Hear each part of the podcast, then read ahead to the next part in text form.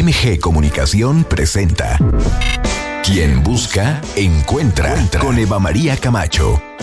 El espacio ideal para escuchar buenas ideas que nos lleven a vivir mejor. Dilemas de pareja y de la soltería. Soluciones tecnológicas para la vida cotidiana. Arte y cultura. Música, literatura. Mundo de los placeres. Experiencias únicas.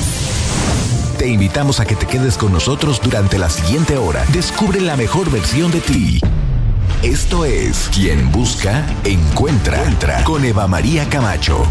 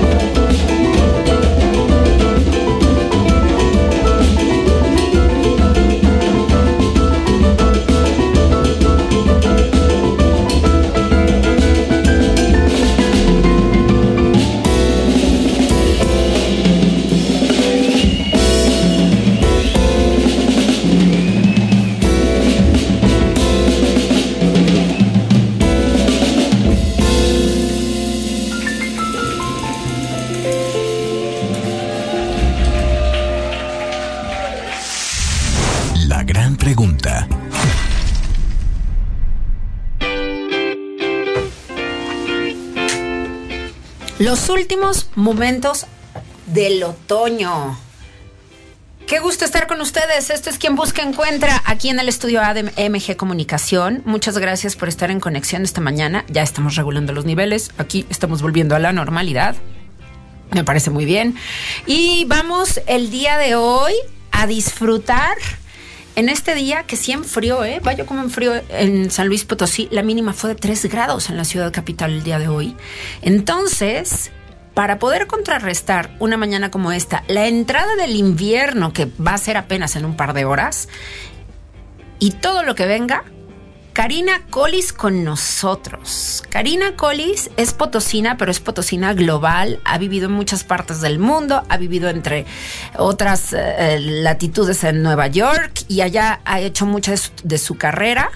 Y el día de hoy le tenemos aquí en San Luis Potosí. Estamos verdaderamente contentos de tenerle porque además tiene nuevo material. Todavía no nos lo va a presentar, pero sí le vamos a pedir que nos hable acerca de su experiencia haciendo este nuevo material que está conjugando.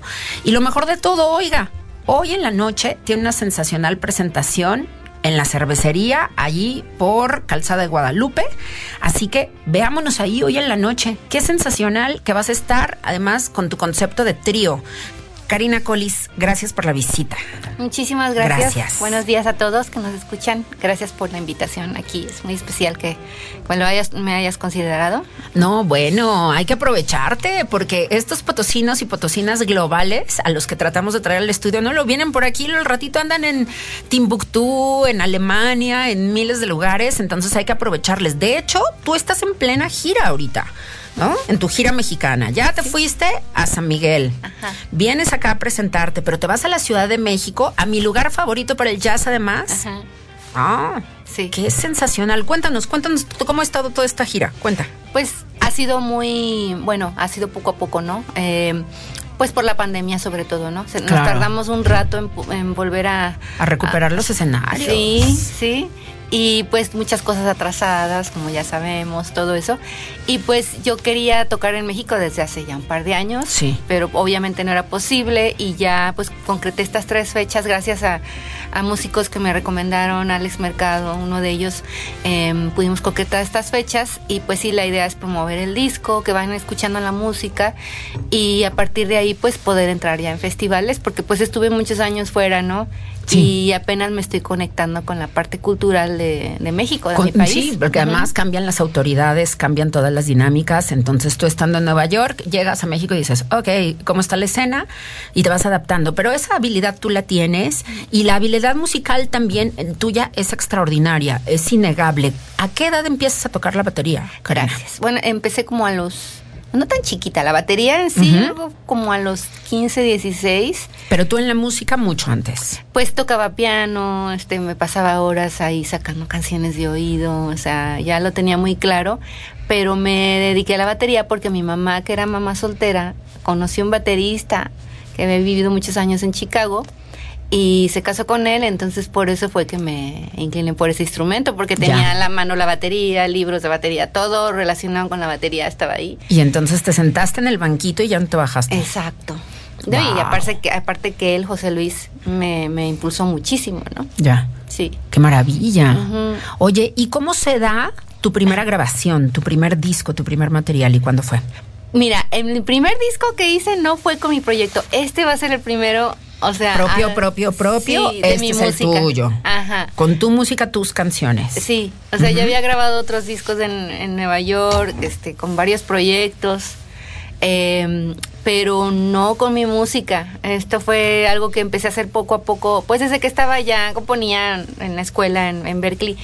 Pero fue algo muy gradual, ¿no? No terminaba de dedicarle al 100 porque estaba muy distraída tocando con otros proyectos y aparte de que mi mentalidad en ese tiempo era lo que necesito es absorber lo más, el conocimiento más posible con todos estos proyectos, enriquecerme, enriquecerme, enriquecerme. Ahorita no estoy lista, no estoy lista, no está. También, bueno, pude haberlo hecho porque no era un, eh, un pretexto, pero no sé, como que en mi cabeza no estaba para eso.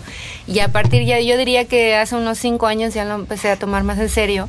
Y ya a raíz de la pandemia dije, ahora sí mi prioridad va a ser mi proyecto, porque si no puedo pasarme toda la vida tocando con muchos proyectos, siendo la baterista de, y la baterista de, la baterista de, y no concreto lo mío. Claro. En Estados Unidos hay muchísimas bateristas, entre ellas Cindy Blackman Santana, por supuesto que es extraordinaria, la esposa de Carlos Santana. Pero ¿cómo es el universo de las bateristas en México? Yo sé que vienes llegando, pero, pero tú hace mucho tiempo que conoces el universo global también latinoamericano. ¿Cómo, cómo ocurre? Pues yo creo que ahorita hay muchas más. Para empezar, muchas más mujeres bateristas en México.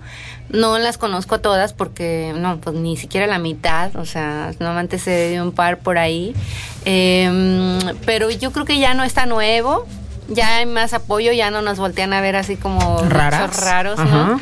Este, pero yo creo que todavía falta un poco más agresividad en la preparación, porque la mujer aquí en Latinoamérica ha estado sometida muchísimo al machismo. Entonces, eso ha hecho más difícil para la mujer instrumentista en México y en Latinoamérica que sobresalga. Yo creo que es una cosa psicológica también, esa onda de meterte a un mundo de hombres en la música pues no es una cosa sencilla, sobre todo si no vienes de una familia que en la que está envuelta en Claro, si no te apellidas, no sé, tu centro eh, o algo que te ayude a relacionarte en México, ¿no? Y más en el jazz, en lo que tú haces. Exacto. Entonces yo sí veo que eso es algo que pasa muchísimo, ¿no? En muchas mujeres que tienen mucho talento, pues a lo mejor no lo hacen de lleno porque no tienen ese soporte. Este, entonces sí nos falta en ese aspecto mucho más apoyo, pero ya ya no es como antes, o sea, ya no se ve extraño, ¿no? Ya no es ya no les cae tan extraño que aparezca una baterista. De hecho, ahorita ya como que está lo están promoviendo un poco. ¿no? Eh, por ahí una baterista mexicana, ¿no? De que toca con una banda de rock muy famosa y sí, la verdad no me acuerdo el nombre porque como son otros géneros que yo no estoy mucho en esa onda, pues no me recuerdo el nombre, pero sí ya ya se ve que están más activas y todo eso. Muy bien. ¿Qué vamos a escuchar esta noche en la cervecería? Cuéntame. Vamos a hacer el repertorio original del disco. El primer set va a ser, pues sí, básicamente eso, para que escuchen todo lo instrumental. Y después vamos a hacer eh, un descanso y luego vamos a hacer los invitados especiales. No lo hicimos ya abierto al público, quisimos hacerlo un poco más privado. Y ahí vamos a tener el placer de escucharte a ti. Voy a eh, cantar una canción. Vamos a hacer Samba Yuma Notas. Ajá. También puedes hacer otras si gustas, con todo, con todo gusto. Yo ¿eh? encantada. Nos pondremos de acuerdo, sí, claro. Pero sí, es entonces tu disco, prácticamente el que nos vas a regalar esta noche, con tus grandes hermanos que te acompañan. Sí, Samuel Martínez, Richie Vega, eh, a lo mejor llega... talentos del Potosí, imperdibles, que además estos tres no sabe usted lo que hacen, ¿no? No, no, no, los tres juntos y de por sí por separado son unos genios. Ahora imagínense en esta puesta en escena juntos, musical, son sensacionales, son imperdibles. Yo les escuché en el cóctel de Oro y Plata. Ah, sí, sí. ¿Te acuerdas del espectáculo de Oro y Plata? Después ahí estuvieron. No, no, no, no, no, no, no. A todos estábamos, bueno, la mejor de las fiestas, qué impresión. Ay, muchas gracias. No, pues ya tenemos esa presencia es tocando juntos. Se les nota, se les nota, ensamblan perfecto. Gracias. Y aparte es que eh, los dos este, tienen una escuela muy grande de, pues, del bolero Latin Jazz. Este, Samuel estudió música latina en Puerto Rico también, o sea, eh, música brasileña, eh, suramericano, música mexicana. Entonces, cuando, cuando puedes, este, conseguir músicos así, que, que tengan todo este, todo este bagaje, ¿no? Todas estas posibilidades de entrar en tu música, ¿no? Son como engranes, como dientitos de los engranes en donde entra perfecto Samuel. Claro, sí, sí, y no es fácil, no es fácil conseguir músicos que puedan tener esa diversidad. Ajá.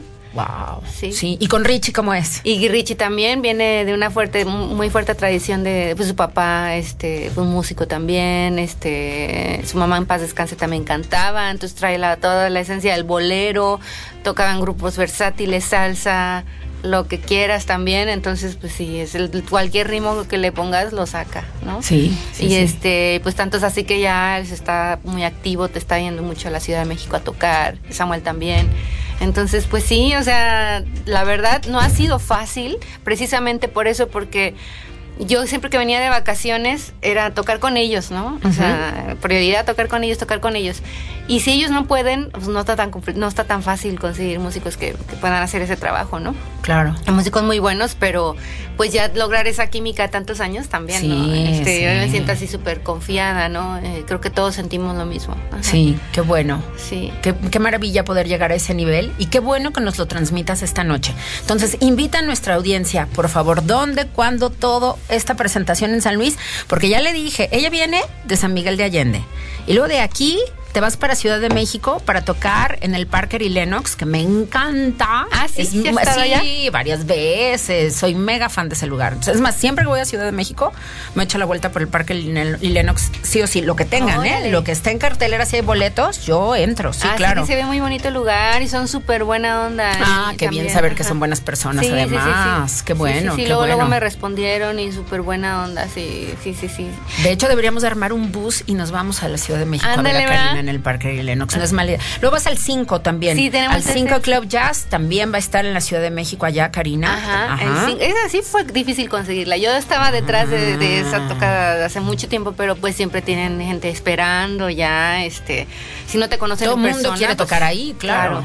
Entonces, pues bueno, ya finalmente la tenemos ahí el 28 y el 29 en un lugar que se llama Café Janeiro, que está muy bonito, que también... También en la Ciudad de México. Sí, sí, sí, ahí también nos trataron súper bien. Eh, bueno, me trataron muy bien ya por teléfono y ahí vamos a estar. Y luego en enero no hay nada porque yo pensé, mejor se lo dedico al disco, no voy a buscar nada y en febrero a Jalapa. Entonces esa es la idea, como este yo estarme moviendo a diferentes estados. Bien, bien, bien. viendo la música. Sí, seguro. Y seguramente estará en Guadalajara, ¿cómo no? Ah, sí, ya estuvimos por allá. Sí, ah, ya pero, además, pero ahora Sara Valenzuela, que imagino que la ah, qué bueno, sí, claro, Sara. Me dijo que quería que fuéramos a grabar el, el, pues el video, ¿no? La, música en el programa de jazz en vivo. En Solo Jazz. Sí, en Solo Jazz. En Radio Universidad de Guadalajara. Muy bien. Ya con la banda, entonces si Dios quiere, pues Sensacional. Vamos a escuchar música de Karina y vamos a hacer una pausa. ¿Qué vamos a poner? Usted dígame cuál, me va, cuál nos va a poner de Karina. Que le mandamos ahí el menú completo para que Cristian elija. Adversidad. Se llama esto que viene. Karina Collis hoy en el estudio con nosotros. Hoy en la noche en la cervecería. Y aquí, vea nada más. Una pieza más. Aquí en Quien Busca Encuentra. 10 con 24. Ya regresamos.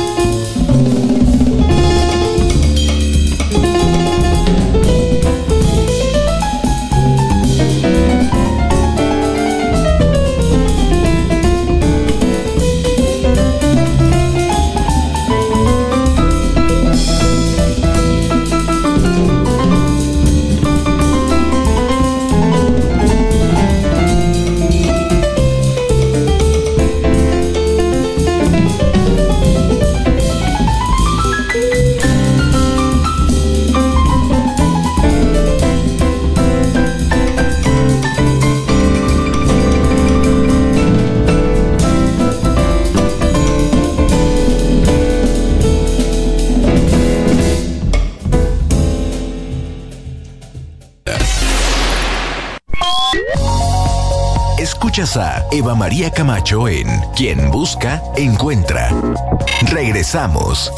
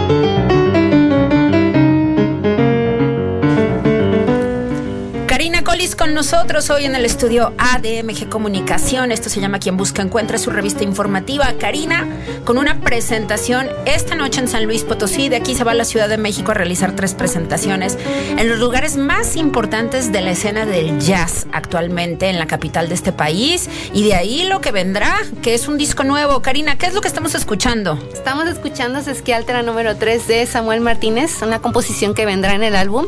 Eh, muy importante. Eh, incluirla porque eh, complementa muy bien la música, los tracks. Eh, mi música es una fusión de, diferentes estilos, es jazz, pero con elementos de diferentes estilos, de diferente música del mundo. Y pues las piezas de Samuel complementan muy bien este álbum. Bien.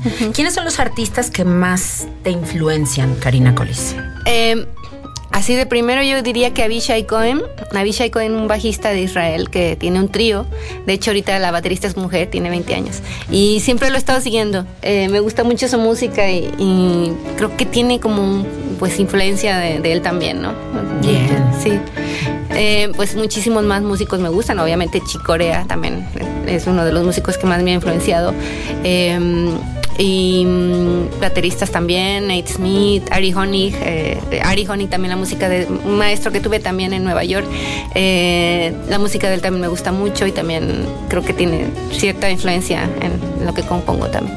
Estudiar en Berkeley, no cualquiera, tú estuviste allí y además pudiste hacer tu propia música, ¿no? También a partir de esta visión. ¿Cómo se siente la música mexicana después de una experiencia así de global en tu vida? Pues fíjate que bien, que siento que yo no había tenido la oportunidad de tocar música mexicana realmente hasta que me fui a Nueva York, porque allá estaba en un proyecto de danza de música de diferentes regiones de, México eh, y solamente ahí pude entender las diferencias, fíjate, de lo que es un son huasteco, con un son veracruzano, con música de yucateca, con este, de guerrero, son guerrerense, ¿no? Este, viendo a los bailarines, ya, tuve, ya pude tener una idea más clara del folclore mexicano. Y, Qué privilegio, porque además verlo en la danza. Sí, claro. bien hecho, bien realizado. y entender cómo funcionan los instrumentos, ¿no? Eh, gracias también al director que es Sino Padilla, que es, es como una enciclopedia de la música mexicana, y él, es, él era el director creo que todavía, y pues por él aprendí muchas cosas. De hecho es algo que tengo que pendiente también quiero hacer, ¿no? En, otro álbum, en algún momento. Eh, pero sí, la música mexicana, pues creo que era elemental, elemental que eso estuviera en el álbum también de alguna manera, y qué mejor que las composiciones de Samuel, que él ha estado estudiando esto por un rato, ¿no? Así es, así es. Y entonces, ¿cómo es en tu mente? Yo quisiera preguntarte cómo, cómo vas estructurando en tu mente cuando compones. Mm. ¿Qué instrumento vas va primero? ¿Realmente vas tú primero con la batería o te estás imaginando la melodía? Cuéntame, yo, ese es uno de los grandes misterios para mm. mí, las mentes de los compositores. Cuéntanos un poquito tu propio proceso. Yo no compongo pensando como baterista, este pienso más melódicamente. O sea, siempre mi prioridad es una melodía que me guste, que, que, sea dinámica, que sea entendible, porque también a veces en el jazz podemos correr el riesgo de hacer algo súper complicado y, pasó la canción y cómo iba la melodía, no me acuerdo. Y, y, una de las cosas que aprendí en Nueva York con, hablando con gente, productores también me decían, es que una buena melodía es que ella la que se puede tocar con una guitarra con un violín, con una melódica y va a sonar a una melodía, sea lo que sea. Sí. Pero si no puedes lograr eso en un instrumento sencillo, entonces no es una buena melodía. Se me quedó muy grabado. Entonces que se pueda cantar y después a partir de ahí ya empiezo a pensar, ah, qué, qué, qué ritmo le quedaría bien a esto, ¿no? Puede ser algo medio latino o no, o puede ser algo más abierto, más jazz, o puede ser algo, este, no sé, algo de fusión, más este fonqueado. Y la verdad es que me ha llevado un rato, porque no, no tengo, no tengo la respuesta inmediatamente. A veces me tardo y digo, ay, es que la toqué hace un tiempo, pero no termina de cuajar, ¿no? Entonces, ya con, con pues, ya después de tantos años, que he estado tocando estos temas, como que digo, ok, era por aquí, era por aquí. Pero para mí es como un reto, pero se me hace muy bien porque es como yo mismo aprendo a componer mi, propia música. ¿Van evolucionando conforme las vas interpretando? ¿Les vas haciendo ajustes? También, claro. O sea, como que vas, ok, esto no, no, esto ¿La vas perfeccionando? Ajá, sí, exacto. Ya. ¿En qué estás pensando? Karina, además de que es una extraordinaria baterista, vaya hoy en la noche a la cervecería, de verdad es un espectáculo imperdible. Eh, además, canta. Entonces, yo admiro muchísimo más todavía, ¿no? A quienes están al frente en el micrófono, además con canciones complejas, cantando incluso en otros idiomas. O sea, ¿cómo es tu mente también, no? Cuéntame un poquito acerca de, cómo vas en ese trance de cantar y tocar al mismo tiempo. Sí, em, yo lo empecé haciendo más como corista, ¿no? Siempre me ponían, ah, Karina, a ver, haz los coros, ¿no? En los proyectos. Y a raíz de que me dio tendinitis un tiempo dejé de tocar como un año. Eh, y precisamente por eso dije, no quiero parar la música, entonces voy a empezar a cantar más. Y ahí empecé a tener un proyecto con un guitarrista, bueno, era un, un novio que tenía guitarrista muy bueno. Y de ahí, pues cada que podía cantaba y en Nueva York también tocaba con un guitarrista muy bueno que sabe mucha música peruana, perdón y teníamos un dúo y tocamos los miércoles y ahí pues saqué repertorio latinoamericano sobre todo. Y pues ya con mi trío pues a veces meto algún estándar de jazz y algo. La verdad es que es por temporadas, hay veces que no canto, por ejemplo hoy no voy a cantar porque traigo... Si no se te antoja, no No, y he estado entregada el disco, exacto, el disco ni he practicado canto porque pues estoy eh, con eso, ¿no? Pero son como etapas, ¿no? Digo, no, este mes sí le voy a meter y me voy a aprender este tema y voy a calentar todos los días. Es como que muy, pues mi instrumento principal es batería y cuando quiero canto. ¡Qué maravilla! ¡Qué lujo! Sin ninguna presión, ¿no? No es como que, ay, me enfermé, pero tengo que cantar. O sea, mi mamá es cantante, como sabes, mi hermana es cantante, entonces no sé, yo quería escoger eh, otro instrumento, estar detrás, ¿no? Y este, pero sí es, es, es bonito, porque a veces la gente no se lo espera cuando estamos tocando de repente canta una canción y conectas más fácil con, el público. No, bueno, es que además es la sorpresa, ¿no? de, venirte escuchando en la batería y luego de repente que venga ese destello de escucharte cantar. Es delicioso siempre. Pues esta noche este, yo voy a cantar con Karina Collis, así que váyase preparando. Ahí nos tomamos unas cervezas en la cervecería de la calzada de Guadalupe. Entonces allí vamos a estar, allí va a estar Karina Collis, imperdible, de verdad, se lo digo en serio. Allí les esperamos. Vamos a escuchar otro track. ¿Qué vamos a poner? Pequeña borboleta. Borboleta. Oh, Quiere decir pequeña mariposa en gallego. En gallego. Ah, en portugués es borboleta. Larga historia. ¿Y en gallego cómo es? Pequeña borboleta. Borboleta. bolboreta. Volvoreta en gallego, borboleta en portugués, mariposa en español. Vamos a escucharlo. Karina Collis con nosotros. Gracias, Cari. Ahí nos vemos en la noche. Gracias, ahí los esperamos. Gracias. Último concierto del año. Todo el éxito, todo el éxito para Karina siempre. Y ya sabes, siempre, siempre que estés en esta ciudad, ven acá a visitarnos. Muchas gracias. podemos seguir hablando de música contigo. Nos encantará. Claro que gracias. Sí. Gracias. Ya regresamos. Esto es quien busca encuentra.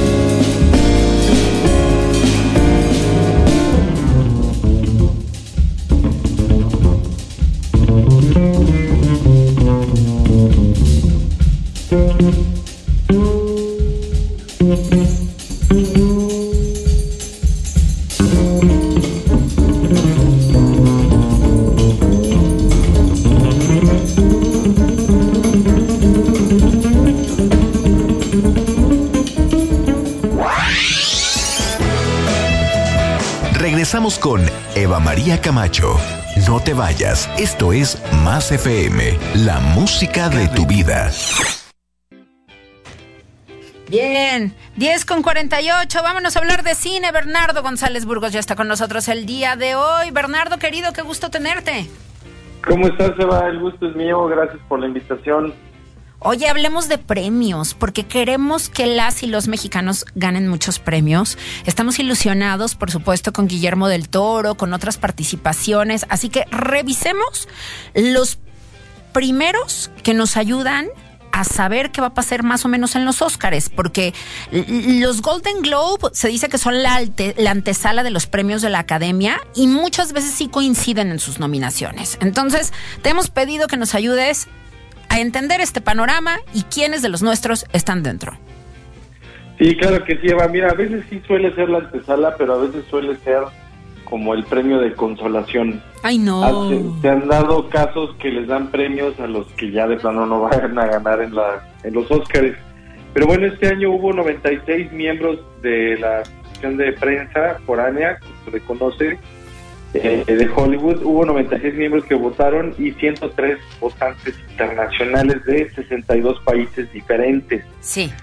Eh, y bueno, pues de lo que destaca como mejor película dramática, pues me, me llamó mucho la atención que apareció Avatar, El Camino del Agua, que pues todavía no lleva este recorrido en salas a nivel, apenas empezó a nivel mundial. Sí. Eh, Lo mismo que The Fablemans. The Fablemans es una película que le traigo muchas ganas. Es, este, es la película biográfica, por decirlo así, de Steven Spielberg. Es como su, su, su máxima obra hasta el momento.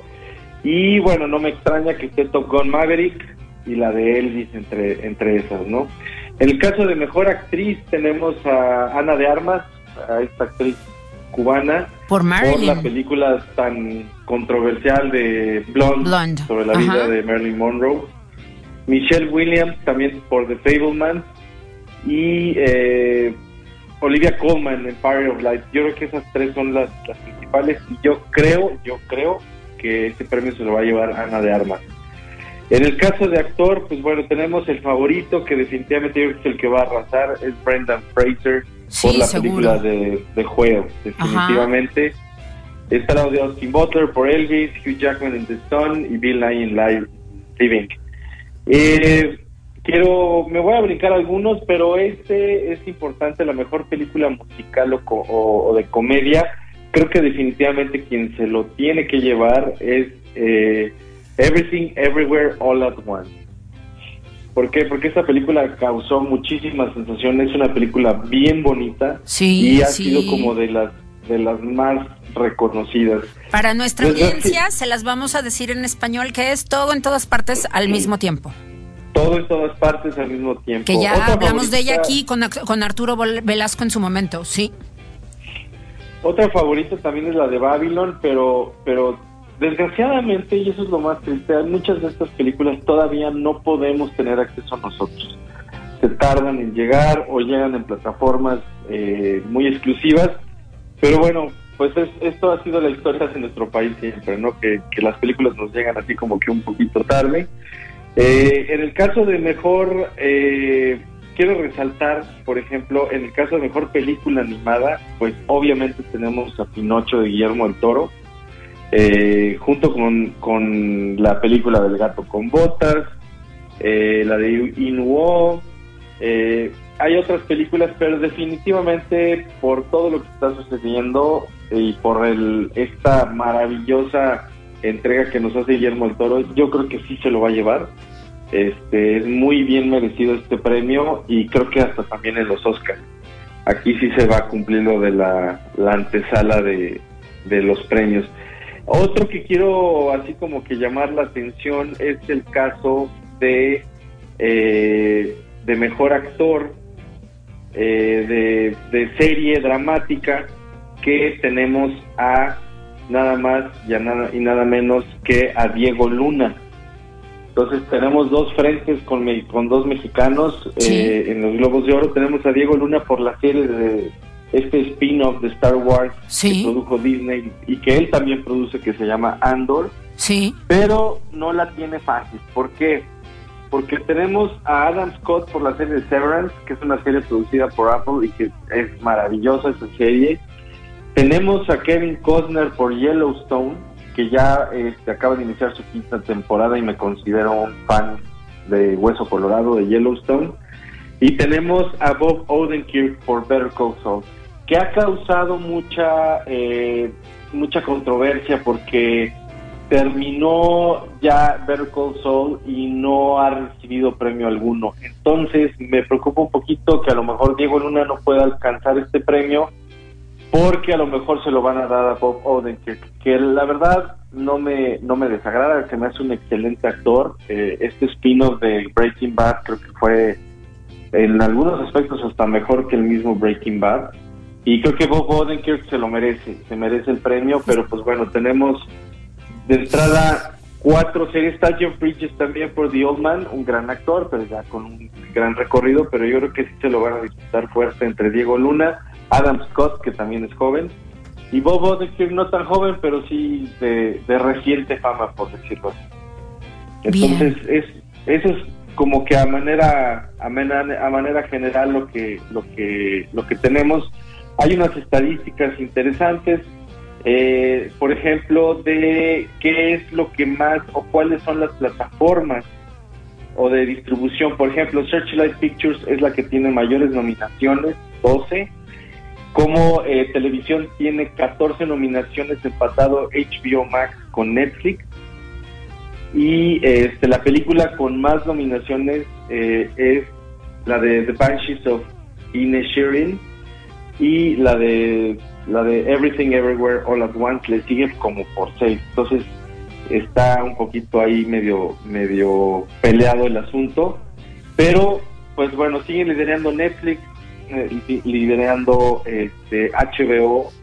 Eh, y bueno, pues son las plataformas ahorita que, que, están, que están dominando, a diferencia de cine que sigue Netflix arriba, de Paramount, de Universal y por muy encima de todo Searchlight Pictures, que Searchlight se ha considerado como esta compañía productora de, cine más, más de autor.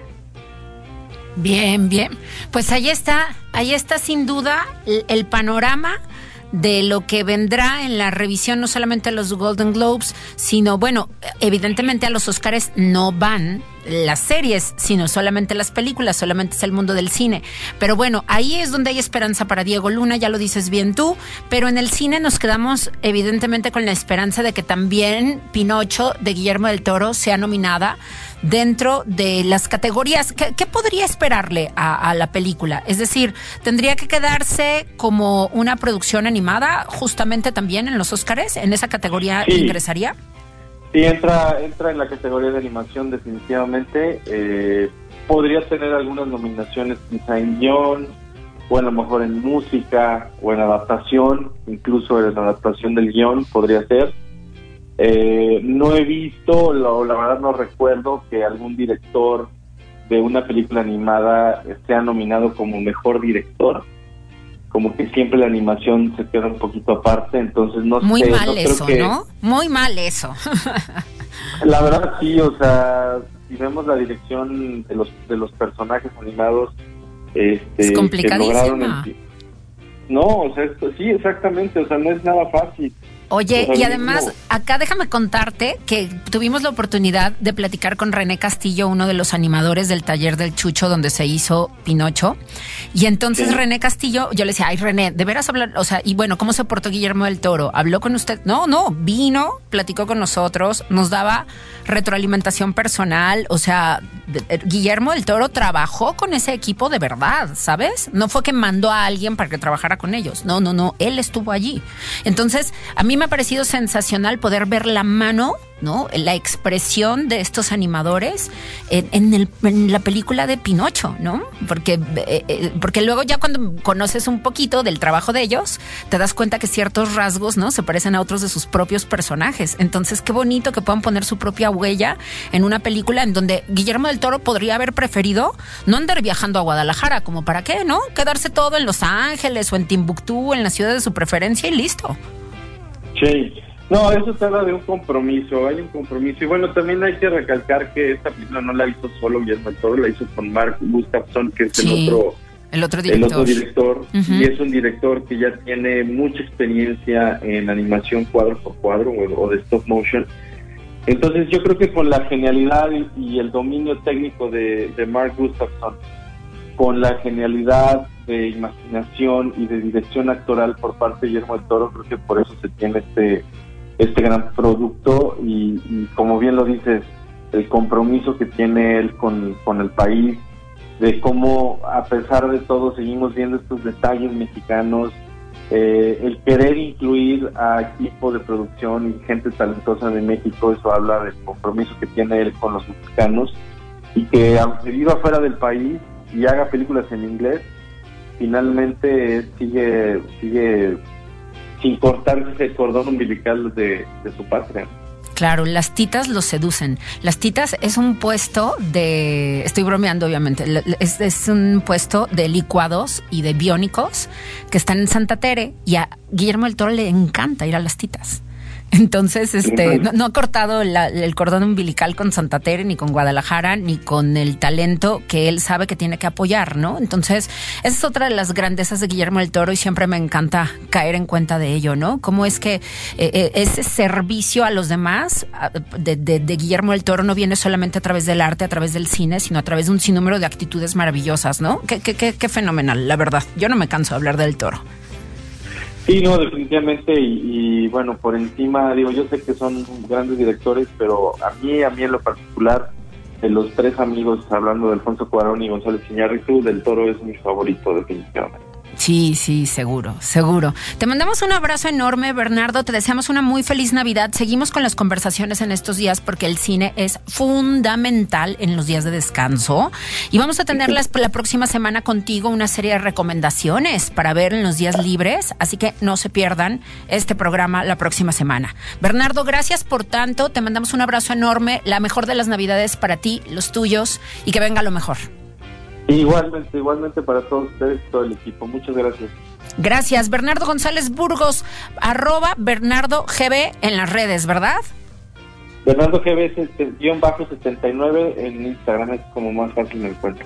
Ahí nos encuentra. Muchísimas gracias. Un abrazo gigante. Igualmente, gracias. Gracias a ustedes, gracias a la producción. Quédese, viene Cat Palacios a continuación. Jesús vuelve a las 6 con las noticias y ya lo sabe mañana de 7 a 9 también con las noticias. Y no tienen por qué ser aburridas, oiga. Véngase con nosotros. Va a disfrutar de muy buena música, va a salir muy bien informado, muy bien informado. Se va a reír con nosotros. Arriba San Luis se llama este espacio que tenemos en Factor 96.1, nuestra estación hermana, todas las mañanas de 7 a 9. El señor Jesús Aguilar y una servidora. Hasta mañana, pásela muy bien. Gracias. Gracias, equipo.